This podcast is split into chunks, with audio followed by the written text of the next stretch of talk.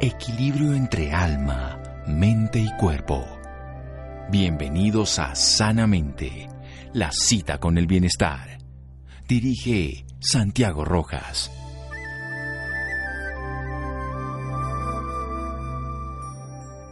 La mayor de las locuras es sacrificar la buena salud por cualquier otro tipo de felicidad. Arthur Schopenhauer.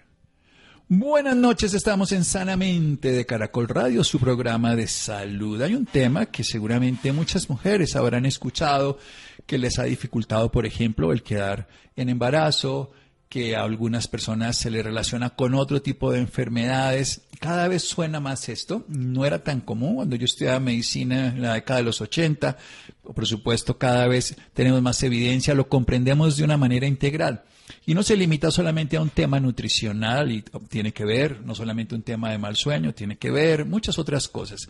Es un tema de las mujeres. Vamos a ver si en, el, en la parte masculina habría alguna forma de algún proceso similar. Es el síndrome de ovario poliquístico. Al otro lado de la línea, del otro lado del océano, está Paul Él, es, él ha estudiado fisiología integrativa, es su especialidad. También trabaja en nutrición humana y dietética.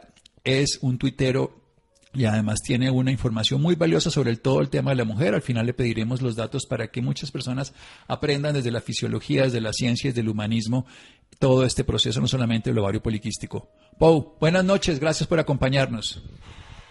Muy buenas noches y gracias a usted, doctor Santiago, por la invitación. Bueno, ¿qué es esto del síndrome de ovario poliquístico? Bien, el síndrome del ovario poliquístico, como su nombre indica, es un síndrome, lo que significa que es un conjunto de signos y síntomas y, por lo tanto, la definición es basada en, en unos criterios diagnósticos que han ido variando a lo largo del tiempo y que, bueno, a día de hoy no existe un consenso no, no, existe un consenso de lo que es exactamente el síndrome del ovario poliquístico. Lo podríamos definir como un síndrome hiperandrogénico, es decir, en el que hay un exceso de actividad o de niveles de hormonas androgénicas y que se manifiesta con, diferentes criterios clínicos, entre los que se encuentran pues alteraciones del ciclo menstrual, pero también alteraciones uh, que no tienen nada que ver con el ciclo menstrual, como pueden ser uh, pues el acné, el hirsutismo o, o, por ejemplo, la alopecia, ¿no? Muy bien, es un síndrome conjunto de síntomas y signos de las mujeres donde hay un exceso de hormonas androgénicas, que serán nuestras hormonas masculinas, que las mujeres tienen hormonas masculinas como los hombres también tenemos hormonas femeninas, y ese exceso de hormonas llevaría a alterar el ciclo menstrual, por supuesto, lo más evidente, pero también muchas otras funciones biológicas y muchas manifestaciones. Vamos a hablar de eso en un momento con Paul aquí en Sanamente de Caracol Radio. Síganos escuchando por salud. Ya regresamos a Sanamente. Bienestar en Caracol Radio. Seguimos en Sanamente.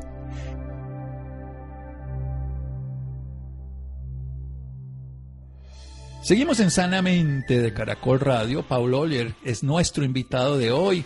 Él ha dedicado su vida a investigar en fisiología integrativa, también ha trabajado y está desarrollando un grado de nutrición humana y dietética a través de las redes sociales, instruye sobre todo los temas de salud femenina, otros temas también, por ejemplo el tema de la migraña, y, y, lo entrevistamos aquí hace un tiempo para hablar sobre algo esencial, que era el cerebro egoísta, una teoría interesante de cómo el cerebro consume la gran cantidad de energía y que le deja solamente al sistema inmune, por ejemplo, por la noche. Es una ya revisión de la década de los 50, 60, pero muy bien estructurada. Ese programa está disponible para el que lo quiera escuchar. Estamos hablando del síndrome ovario poliquístico, que hay un exceso de hormonas androgénicas que afecta al ciclo menstrual, que afecta, por ejemplo, la calidad de la piel, que puede afectar la capacidad de tener fertilidad, que puede afectar muchas otras funciones y relacionarse con enfermedades más complejas. Sigamos avanzando en la idea para comprender un poco más el síndrome, Pau. Sí, lo, lo, primero y más importante es que es un síndrome que tiene una elevada influencia genética. Y esto es importante porque últimamente, en los últimos años, es un síndrome que ha, que ha estado muy de moda y que se plantea como una enfermedad de la civilización, como si fuera una enfermedad causada por los malos hábitos, ¿no? Y esto uh, todo apunta a que no es así. De hecho, aunque los estudios pues antropológicos no son, no son concluyentes, hay bastantes hipótesis que sitúan el síndrome de los ovarios poliquísticos incluso hace más de 15.000 años, es decir, ah, en el en el paleolítico tardío, ¿no? Y por lo tanto ah, no parece ser no o aparentemente no es un síndrome únicamente atribuible al estilo de vida como se ha o como se plantea pues la cómo es la tendencia actual a plantearlo en, en el entorno de pues de, la, de las redes sociales y de la divulgación uh, de la divulgación no de la divulgación en la población general. Por lo tanto es un síndrome hiperandrogénico con elevada carga genética y que probablemente uh, en muchos casos agravado por el impacto del entorno efectivamente. Sí, eso, eso me llamó la atención cuando lo leía precisamente gran parte de la motivación para invitarlo es esa postura porque se habla coloquialmente que tiene que ver con la dieta y con la falta de ejercicio y esto es un poco más complejo. Vayamos más allá. Hablamos un poco de esa genética precisamente antes de empezar al estilo de vida. Aunque los datos no son concluyentes, probablemente incluso hay autores que le atribuyen posibles beneficios evolutivos al síndrome del ovario poliquístico. Uh, por ejemplo, el hecho de que algunas mujeres pues tuvieran uh, dentro de una tribu, dentro de una comunidad pequeña, como podía ser una tribu hace miles y miles de años, pues tuvieran alteraciones de la, de la ovulación, podía de alguna manera uh, controlar la natalidad de la tribu y favorecer que los niños que nacieran tuvieran más acceso a comida y por lo tanto hubiera menos competencia por la comida, ¿no? Es decir, que hubiera mujeres con alteraciones de la ovulación podía incluso tener beneficios para la supervivencia de la especie. Además, menos, menos hijos y además también más proveedores, porque la mujer se volvería más proveedora también, o sea, tendría, tendría doble función. Sí, yo creo que adaptativamente muy interesante eso.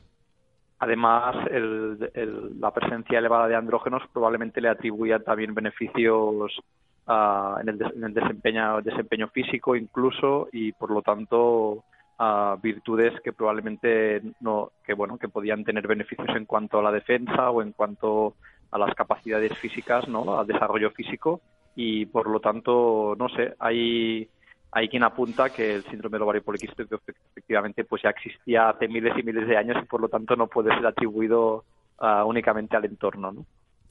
bien pero vamos a, la época actual. Esto me parece genial el cuento evolutivo porque tiene un sentido. Es una forma de limitarse desde un punto de vista simple todo una, un clan, una tribu, lo que sea. Ahora, ¿en qué está influyendo precisamente el estilo de vida moderno, la dieta, la falta de sueño, el uso de ciertos tipos de estimulantes hormonales y todo en este síndrome? Claro, la, la verdad es que sea, es un síndrome que empieza siendo un desorden endocrino, pero eh, de tipo que afecta al ciclo menstrual, pero que puede terminar siendo un desorden metabólico, porque se ha visto que 8 de cada 10 mujeres con síndrome de ovario poliquístico, pues tiene acompañado un proceso de resistencia a la insulina, es decir, hay un componente metabólico asociado al síndrome del ovario poliquístico y de ahí nace la idea de que la inactividad física, el sedentarismo o según qué patrones alimentarios, pues pueden de alguna manera retroalimentar pues las manifestaciones clínicas de, este síndrome. Y esto es verdad que ha dado lugar a, pues, al desarrollo de herramientas terapéuticas interesantes para el control de la sintomatología, que 8 de cada 10 mujeres tengan asociado al síndrome del ovario poliquístico un desorden metabólico que retroalimenta el síndrome, significa que efectivamente, y eso sí es cierto, el estilo de vida tiene mucho que decir en cómo se manifiesta este síndrome. Por lo tanto, si consigue controlar más o menos el estado metabólico, la manifestación de los, síndromes, de, de los síntomas de este síndrome será mucho más controlada, ¿no? Y por lo tanto yo animo, y esto es cierto y no hay que desanimar en este sentido, a intentar eh, explicar que el estilo de vida tiene un gran peso en cómo se manifiesta esta, esta, pues este desorden, ¿no? Pero también es cierto que igual que hay 8, de cada 10 mujeres que tienen asociado un síndrome metabólico, hay 2 de cada 10 que no, y por lo tanto no podemos decir que es únicamente causado por un desorden metabólico, porque hay una gran cantidad de mujeres, porque 2 de cada 10 son muchas, que pueden tener ah, este síndrome y no tener asociado un desorden metabólico. No sé si me estoy explicando. Sí, sí, claro. Y de hecho muchas pueden cambiar alimentación, hacer ejercicio y no tienen un trastorno metabólico y no van a tener ese beneficio. 8 de 10 sí, pero también las otras 2 de 10 que son igual de importantes no. Pasemos un poco a cómo se manifiesta esto en la mujer. Hablemos un poco más de los síntomas y los efectos que pueden tener en la salud y la vida de una mujer que tenga síndrome ovario poliquístico. Exacto. Puede, en primer lugar, podría afectar al ciclo menstrual. principalmente afecta a la maduración de los folículos y de hecho cuando se habla de un ovario poliquístico no, no, es, no es un ovario lleno de quistes, sino que es un ovario de folículos que han visto pues que no han podido llegar al proceso de maduración total y que se han visto de alguna manera secuestrados en el proceso de maduración y enquistados y eso es lo que cuando bueno que es lo que se conoce como un ovario poliquístico no por lo tanto alteraciones del ciclo menstrual que pueden dar lugar a ciclos largos principalmente siempre que hay ciclos largos es decir ciclos que Ah, tienden a durar más de 35 días, etcétera, se puede pensar en la existencia de ah, síndrome de ovarios poliquísticos, pero también se puede manifestar con, una alteración de la maduración folicular tan importante como hasta llegar a, dificultar la ovulación, ¿no? Y por lo tanto incluso no solo con ciclos largos, sino también con amenorrea, ¿no? Con ausencia de menstruación. Eso sería la manifestación clínica en el ciclo menstrual más importante, es decir, ciclos largos o alteraciones de la ovulación con ausencia de menstruación, es decir, amenorrea, podría ser la manifestación más común en cuanto al ciclo menstrual. Pero también es cierto que se puede manifestar con muchos otros síntomas más allá del ciclo menstrual, como por ejemplo el acné, como por ejemplo el hirsutismo, es decir, la aparición de vello corporal excesivo en algunas zonas del cuerpo, pero también con alguna otra manifestación como por ejemplo la caída del pelo, la alopecia, ¿no? la alopecia androgénica o androgenética, es una alopecia muy característica porque cae el pelo sobre todo en la zona más superior del cuero cabelludo, ¿no? la, zona más superior de la zona superior y frontal de, la cabeza. ¿no? Bien, ¿esto se da a qué edad con predominio? Bien, eso es muy buena pregunta porque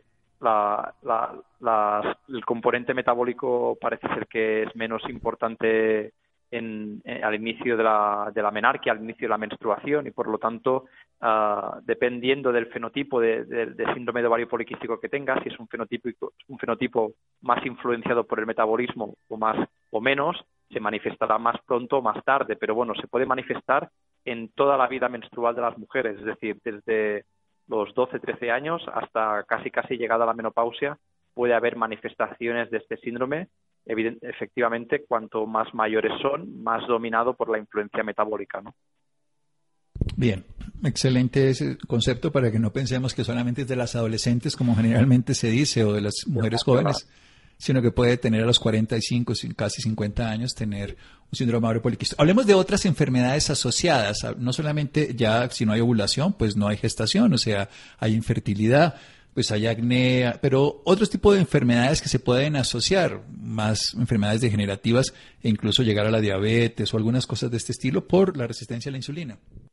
Exacto. Aparentemente existe en 8 de cada 10 mujeres, como hemos dicho, una relación entre el desorden metabólico y el síndrome del ovario poliquístico que se retroalimenta y que, por lo tanto, ah, de alguna manera se alimentan entre ellos, agravando los dos síndromes, los dos síndromes, el metabólico y el ovario poliquístico de manera paralela. Y es que se ha visto que el, hiperandrogenismo, en, sobre todo esto se ha visto en mujeres que se someten a cambio de sexo y son sometidas a, pues a fármacos que fármacos androgénicos, pues se ha visto que el hiperandrogenismo puede ser causa del desorden metabólico, del desorden que causa resistencia a la insulina, pero a la vez también se ha visto que esta hiperinsulinemia que puede acompañar la, el síndrome metabólico, pues de alguna manera puede ah, incrementar este desorden hiperandrogénico afectando a diferentes puntos de la actividad hormonal y por lo tanto al retroalimentarse el uno con el otro pueden agravarse los dos paralelamente y terminar efectivamente con un aumento de la predisposición a la diabetes en el caso de las mujeres que tienen asociado el síndrome metabólico.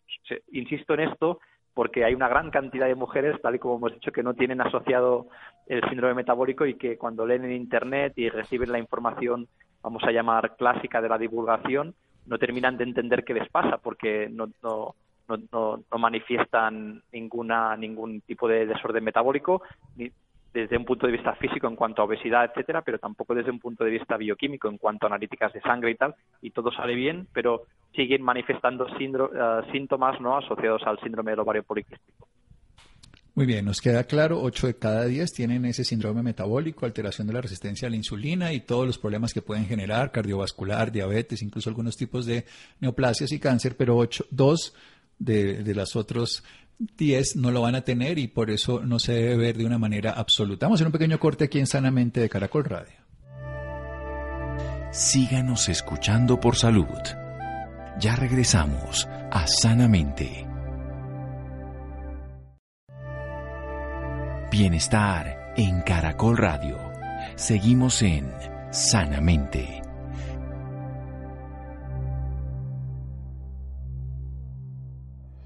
Seguimos en Sanamente de Caracol Radio. Paul Oyer es nuestro invitado de hoy. Él es especialista en fisiología integrativa con grado de nutrición humana y dietética que está en curso. Nos ha hablado de una enfermedad genética que se puede hablar de hace 15.000 años su primera manifestación, que incluso evolutivamente tenía un sentido ahí en este paleolítico tardío y en otras ramas aquí de la vida que se ha podido ver cómo esa capacidad de producir más hormonas masculinas llevaba a cierto tipo adaptativo. Primero, pues menos posibilidad de, embarazo, menos necesidad de, alimentar, porque había menos tribu en ese sentido, pero más capacidad de fuerza en la mujer para poder enfrentar. O sea que no es una enfermedad solamente desarrollada por el estilo de vida, aunque sí puede ser agravada.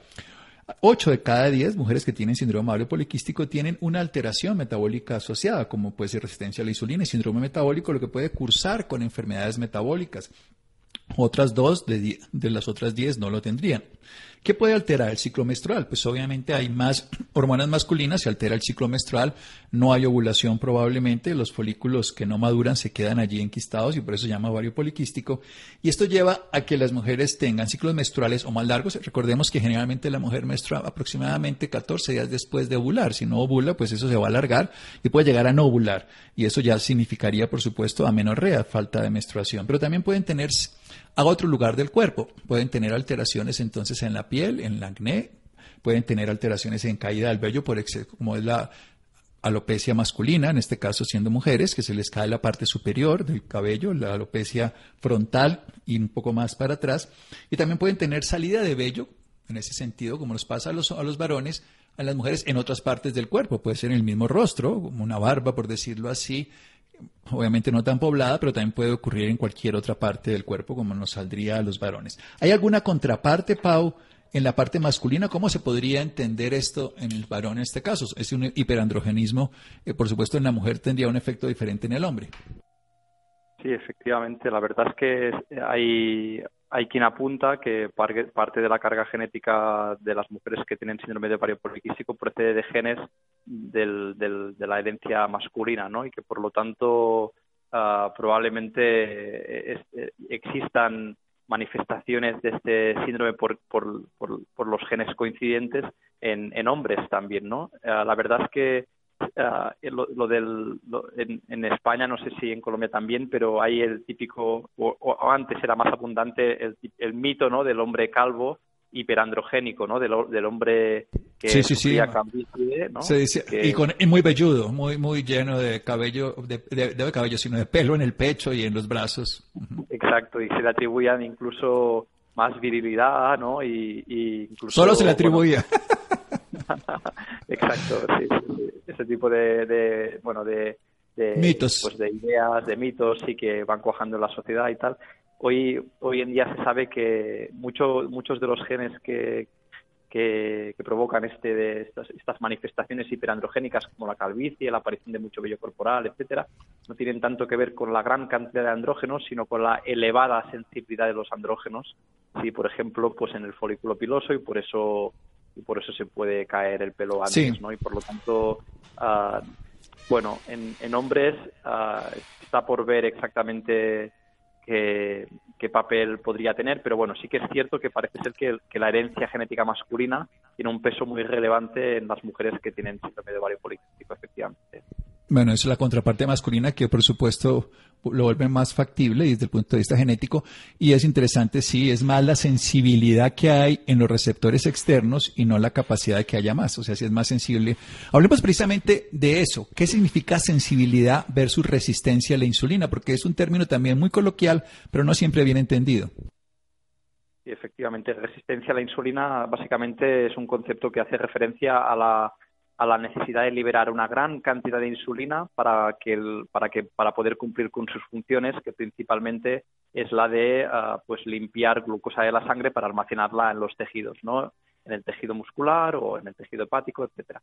Y por lo tanto, cuando hay resistencia a la insulina, significa que el cuerpo tiene que liberar una gran cantidad de insulina para poder limpiar la glucosa de la sangre y con las consecuencias que, esto conlleva, porque la insulina es una hormona anabólica, de, una hormona de acumulación de energía, no, no catabólica, y por lo tanto la resistencia a la insulina pues normalmente va acompañada de un exceso de los procesos anabólicos de acumulación de energía y pues un retraso en los procesos de regeneración y de, y de, y de gasto energético, ¿no? De hecho, mira, las mujeres con síndrome de ovario poliquístico con resistencia a la insulina Ah, pueden tener un gasto metabólico basal ah, de hasta 700 kilocalorías menos que el grupo control. Es decir, en reposo, a las mujeres con síndrome de ovario poliquístico con resistencia a la insulina pueden gastar hasta 700 kilocalorías menos descansando, lo que significa que ah, probablemente tengan muchas más dificultades para el control del peso corporal, ¿no? Como consecuencia de esta alteración metabólica con niveles altos de insulina circulantes. ¿no? Sí, pues es básicamente atesoran más, guardan más, gastan menos, entonces al final pues tendrán un exceso. ¿sí? Exacto, esto es muy importante porque muchas veces te culpa a las mujeres con síndrome de ovario poliquístico, con desorden metabólico, de no perder peso porque no comen bien o porque no se mueven suficiente y la, y el, y la influencia sobre el metabolismo de, de este desorden metabólico e hiperandrogénico que se retroalimenta realmente es de un elevado impacto pues en el, en el metabolismo, ¿no? Y por lo tanto hay mujeres que realmente tienen verdaderas dificultades como consecuencia de esta alteración para el control del peso corporal y no es que no lo hagan bien, incluso te diría que muchas de ellas, como consecuencia de la situación, tienden a hacerlo mejor que, que tantísimas otras que, que, bueno, que no tienen esta, esta dificultad para el control del peso corporal, ¿no? Sí, son delgadas unas que pueden comer y, tienen una, una, sensibilidad a la insulina adecuada. Entonces, precisamente son sensibles a la insulina. La insulina se utiliza la energía, no se atesora y sencillamente no se requiere este paso. ¿Cómo sería el manejo de una mujer con síndrome de ovario poliquístico? ¿Cuál es la evolución? ¿Se puede tener esperanza en cuanto a mejoría?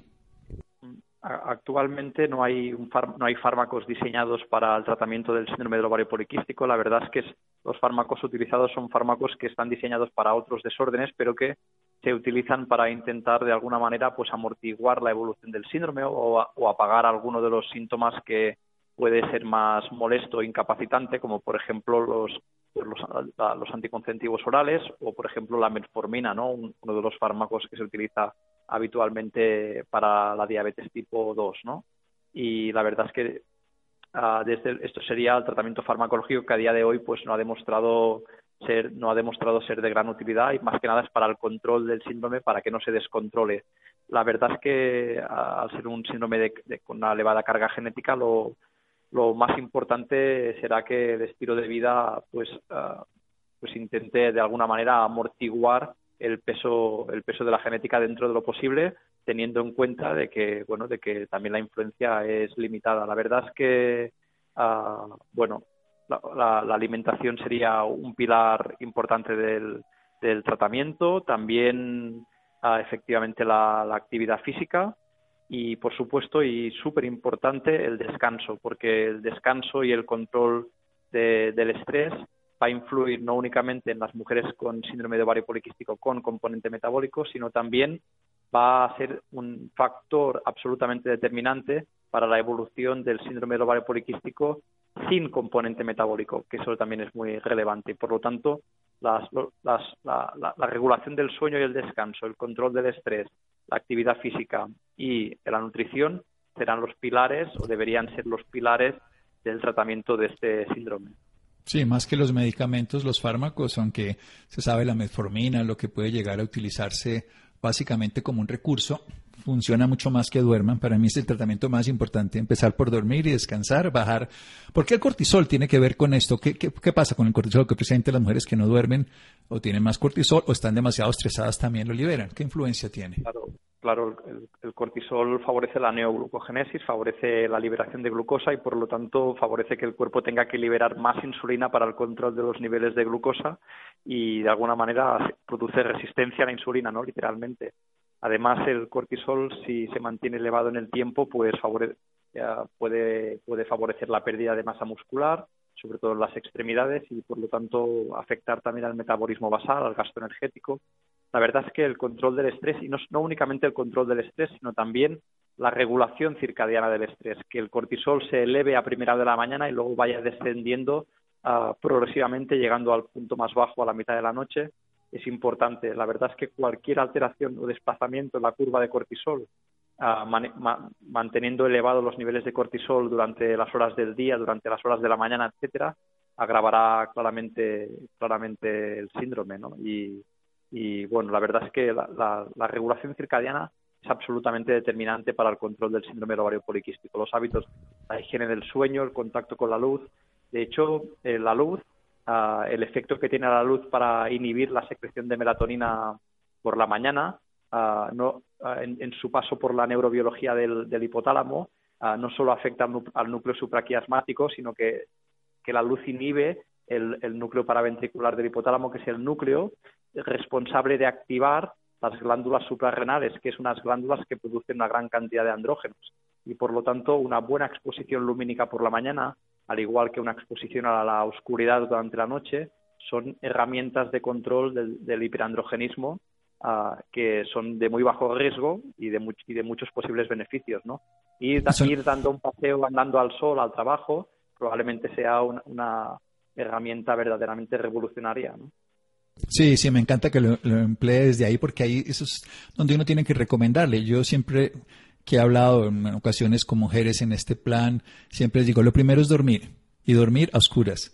Luego levantarse, salir a la luz solar. Y con eso ha hecho la gran mayoría. Luego bajar el estrés y ahí sí empezamos a hablar de las demás cosas. Porque la mayoría de personas dicen, nosotros somos lo que comemos. Yo creo que nosotros comemos por lo que somos. Si cambiamos el estrés, si cambiamos los hábitos de vida, empezamos a alimentarnos de una manera diferente. Entonces ya escogemos lo que queremos alimentarnos, escogemos cómo queremos dormir, escogemos cómo queremos vivir. Entonces desde ahí es donde se puede empezar. Y empezar descansado nos hace ver un día de manera diferente. Pero también al final del, ciclo menstrual también muchas mujeres hacen un poco de resistencia a la insulina fisiológica. ¿Cómo funciona esto? Sí, la, eso también genera, eso no tendría mucho que ver con el síndrome del ovario poliquístico, pero sí con el ciclo menstrual y es que al, los, los, últimos días del ciclo, del, del ciclo menstrual, los días previos a la menstruación, la caída de los niveles de estrógenos genera pues una, una, una de la energía en el cerebro. El cerebro hace que se quede sin energía, por eso las mujeres tienden a tener pues más hambre, a encontrarse ligeramente más irritables los días antes de la menstruación y justamente es este cerebro egoísta, este cerebro que se queda sin energía los días antes de la menstruación, que promueve una cierta resistencia a la insulina periférica para asegurar el aporte energético al sistema nervioso, ¿no? Y de ahí que los días antes de la menstruación, como consecuencia de la caída de los niveles de estrógenos, se observe una ligera resistencia a la insulina, pero sobre todo se observe una, un aumento de la ingesta energética y esto no, se observa únicamente en mujeres humanas, sino que en otras hembras mamíferos pues de, que se, han estudiado también se ha visto que tienden a comer más, uh, más energía los días previos a la menstruación como consecuencia de esta caída de los niveles de estrógeno. Sí, eso hace que una mujer que quiera hacer ayuno, que quiera cambiar sus ejes de alimentación, le cueste trabajo. Y esto es importante, por eso lo pregunté para que lo entiendan. Es fisiología. El cuerpo no siente, el cerebro egoísta no siente suficiente energía y la manda a comer comidas ricas en calorías, así de sencillo. Y pues y no. Es importante. Vale, sí, por favor. Sí. Esto es importante porque al comer algo más de energía los días antes de la menstruación hace que la acumulación de las reservas energéticas se liberen hormonas que den permiso al hipotálamo para que el siguiente ciclo menstrual sea saludable y por lo tanto no es patológico que se co comer un poco más antes de las reglas, sino lo que lo que se pretende es acumular energía suficiente para afrontar el siguiente ciclo menstrual y por lo tanto hay muchos otros momentos durante el ciclo menstrual donde es más fácil ayunar o hacer más actividad física o hacer una dieta más restrictiva y no es los dos, tres, cuatro, cinco días antes de la regla cuando es el mejor momento para ser restrictivo e ir en contra de lo que probablemente le pide el cuerpo. ¿no? has dicho algo muy interesante y es que no somos lo que comemos, sino que comemos por lo que somos, ¿no? Y aquí es un ejemplo claro de cómo el cuerpo pide una serie de cosas, el organismo pretende un objetivo concreto que es acumular algo más de energía y probablemente respetarse a uno mismo y ceder a estas necesidades estos días del mes permita luego pues poder hacer mucho mejor la dieta, el ejercicio físico, el ayuno, lo que quieras el resto del mes, ¿no? Sí, y esto es fundamental. Culpamos a las personas por, síndrome, por obesas por síndrome ovario poliquístico, mujeres que les da hambre antes de la menstruación y no entendemos que es un proceso que está ocurriendo adentro. Y si no entendemos, juzgamos, si no juzgamos, si juzgamos obviamente destruimos, hacemos más daño y por eso es tan importante la fisiología. Pau, me quedaría hablando muchas más horas, se nos ha acabado nuestro tiempo. ¿Dónde lo podemos seguir? Por favor, síganlo, todo lo que tiene que ver con la mujer este hombre es una Biblia en las redes sociales y me gustaría que lo siguieran. ¿Cuál es el, el, Twitter donde lo podemos seguir? También otras redes sociales.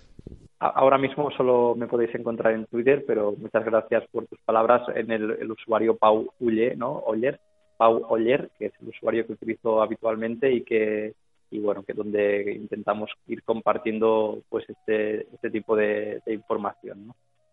Y es una información fisiológica que además es lo que es más bello porque toda la medicina se basa en esto y la patología es porque se altera la fisiología.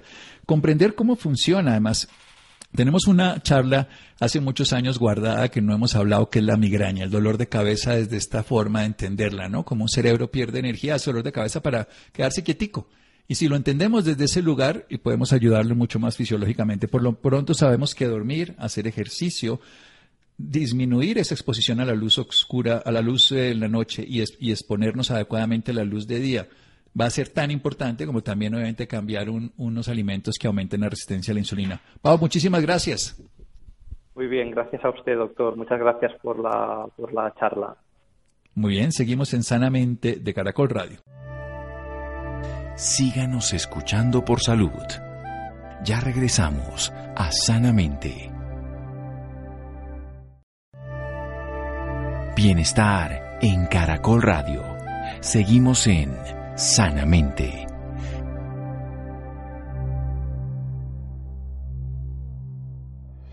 Seguimos en Sanamente de Caracol Radio, hablando de tecnologías y soluciones tecnológicas, pero también es importante saber para los pacientes que hay conexiones que les pueden ser útiles para el momento. Precisamente eso nos va a hablar Adrián. Hola Santiago, muy buenas noches y muy buenas noches a cada uno de nuestros oyentes a estar en Sanamente. Hoy les quiero hablar sobre un reto de innovación que late por todos los colombianos. Y es que el 16 de marzo se llevó a cabo el lanzamiento oficial del reto Innovación que late, que busca soluciones de base tecnológica escalables que mejoren la efectividad del diagnóstico, la prevención secundaria, el acceso al tratamiento y o el monitoreo para los colombianos que padecen enfermedades cardiovasculares como insuficiencia cardíaca y enfermedad cardiovascular aterosclerótica.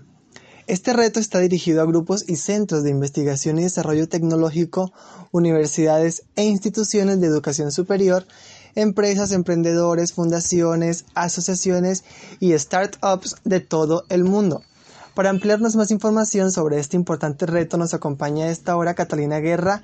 Ella es actualmente la gerente de innovación para Novartis Colombia, es egresada como administradora de empresas de la Universidad de La Sabana.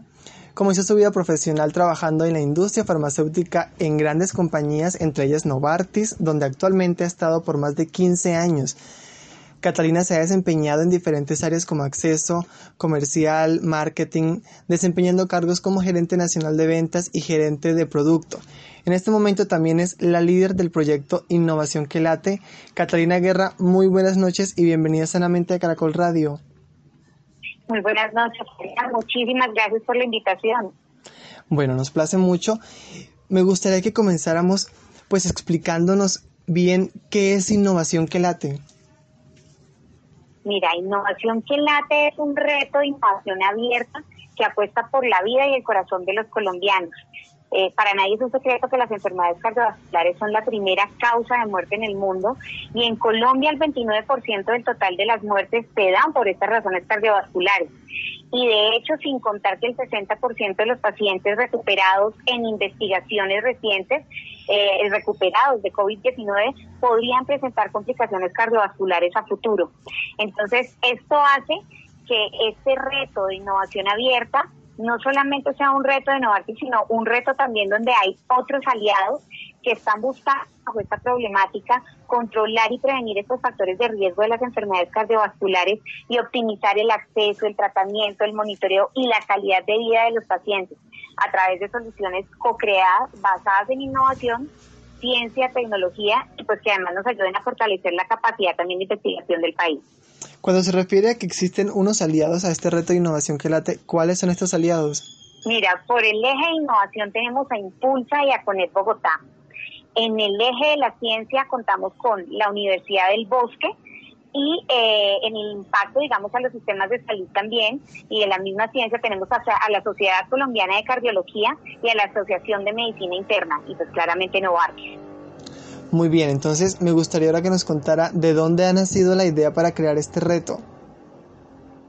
Este reto nace de esa problemática que te contaba, eh, viendo esta problemática de las enfermedades cardiovasculares, esos porcentajes tan, tan vicientes, ese 29% de las muertes de los colombianos a raíz de las enfermedades cardiovasculares, pues nace, digamos, esa necesidad eh, donde todos estos aliados, y acá una invitación también a quienes se quieran unir a, esta causa que nos acompañen, nace la idea de generar este reto de innovación abierta eh, y donde tú lo decías, invitamos realmente a todas las personas, a grupos y centros de investigación y desarrollo tecnológico, a startups, a emprendedores y demás que quieran hacer parte de, de poder buscar estas soluciones con respecto a mejorar y resolver esta situación. Bueno, estamos hablando, o bueno, más bien usted nos ha estado hablando de todos estos altos porcentajes en enfermedades cardiovasculares que tiene nuestro país. Entonces, ¿por qué razón debemos, debemos los colombianos o del sector de la salud de nuestro país prestarle muchísima más atención a estos, a estos índices tan altos que tenemos? Esta es una apuesta por la vida, es una apuesta por ayudar eh, a controlar a los corazones de los colombianos. Las enfermedades cardiovasculares, como, como te lo manifestaba, son la primera causa eh, de muerte en el mundo. Es una pandemia silenciosa que tenemos y que tenemos la, la, la, la responsabilidad entre todos y juntos de buscar soluciones para ello. Muy bien, ahora ¿Cuál considera usted que es la importancia de las nuevas tecnologías en el sector de la salud? Mira, yo te diría que la tecnología, la ciencia no, no están eh, eh, en línea a tratar de resolver y ayudarnos estos problemas, pues claramente eh, no estamos, y qué pena Adrián, ahí me reí. Tranquila. Lo siento, lo siento, ¿podemos volver a repetir eso? Claro, claro, si quieres te hago la pregunta o comienzas tú como quieras. Listo, listo. dame un segundo, recuérdame la pregunta. bueno, entonces una pausa. Dice, ¿cuál considera usted que es la importancia de las nuevas tecnologías en el sector de la salud? De acuerdo, Arián, las nuevas tecnologías ayudan, son un complemento precisamente para buscar esas soluciones que nos ayuden a prevenir esos factores de riesgos, no solamente de las enfermedades cardiovasculares, sino como tú lo dices, de cualquier otra de las enfermedades y problemáticas que tenemos dentro de la industria farmacéutica. Nos ayudan como tal a buscar esa calidad de vida que requerimos para los pacientes. Muy bien. Ahora, ¿cuál es la oportunidad que busca brindar innovación que late en nuestro país? La oportunidad que busca este reto de innovación abierta que se llama Innovación que Late es precisamente dar a sus corazones de Colombia eh, un beneficio, dar a esos pacientes mayor calidad de vida. Y por eso estamos buscando esas soluciones escalables que nos permitan cuidar los corazones de los colombianos. Bueno, me gustaría que nos comentara sobre esta invitación. Tenemos o tengo entendido pues que pueden registrarse hasta el próximo 25 de mayo, pero pues me gustaría que nos comentara a todas las personas que nos escuchan desde sus casas sobre toda esta, toda esta invitación. Claro que sí todos los que estén interesados en participar en este reto de innovación que late podrán tener más información en la página www.cualestupropósito.com. Ahí van a poder seguir todo el proceso de inscripción, van a poder ver los requisitos, los términos de referencia y las inscripciones están abiertas desde ya, Adrián. Están abiertas hasta el 25 de mayo. Bueno, ¿quiénes pueden participar? ¿Qué tienen que hacer? Quienes pueden participar, los grupos, centros de investigación, las universidades, eh, academia, emprendedores, startups, todos los que quieran como tal participar en este reto y traer esos prototipos de servicios que cuenten con, con una sustentación sólida, que nos ayuden a resolver este reto y obviamente ayudar a ese beneficio para los corazones de los colombianos. Bueno, me gustaría que nos, nos regalara a las personas que nos están escuchando como esa, esa motivación o, por qué deben participar de Innovación que Late, cuál qué es la importancia de participar de este reto. Participar en este reto es la oportunidad de participar en buscar una solución para ayudar a ese 29% de las muertes que se dan en nuestro país por temas cardiovasculares a poder ir minimizando esos porcentajes. Como se lo dije al inicio, esta es una apuesta por la vida, una apuesta por los corazones de los colombianos y qué mejor que buscar la calidad de vida de esos corazones. Tengo entendido que existen o tienen en este reto eh, unos pilares fundamentales o unos pilares principales. ¿Cuáles son estos pilares? Bueno, nosotros tenemos tres pilares muy importantes. Eh, el primero, que busca generar la evidencia científica con contexto local, que nos facilite la adopción de intervenciones en salud para mejorar el manejo de los pacientes.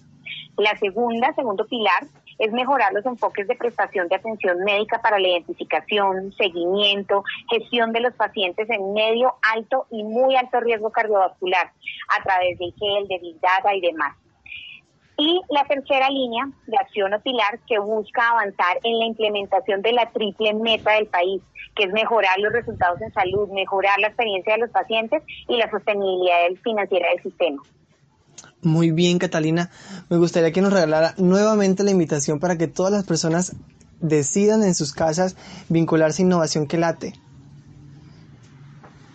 Claro que sí, Adrián. Esta es una invitación para todos. De hecho, es una invitación, Adrián, que quiero contarle que no solamente es nacional, no solamente es de Colombia, esta es una invitación internacional también a todas las personas, grupos y centros de investigación, desarrollo tecnológico, universidades, startups, emprendedores, todos los que tengan un desarrollo que puedan ayudarnos a buscar una solución para resolver este reto de innovación propuesta para los corazones de los colombianos, están bienvenidos. Ingresen a www.cualestupropósito.com, miren esos términos de referencia, inscríbanse y ayúdennos a cuidar los corazones de los colombianos.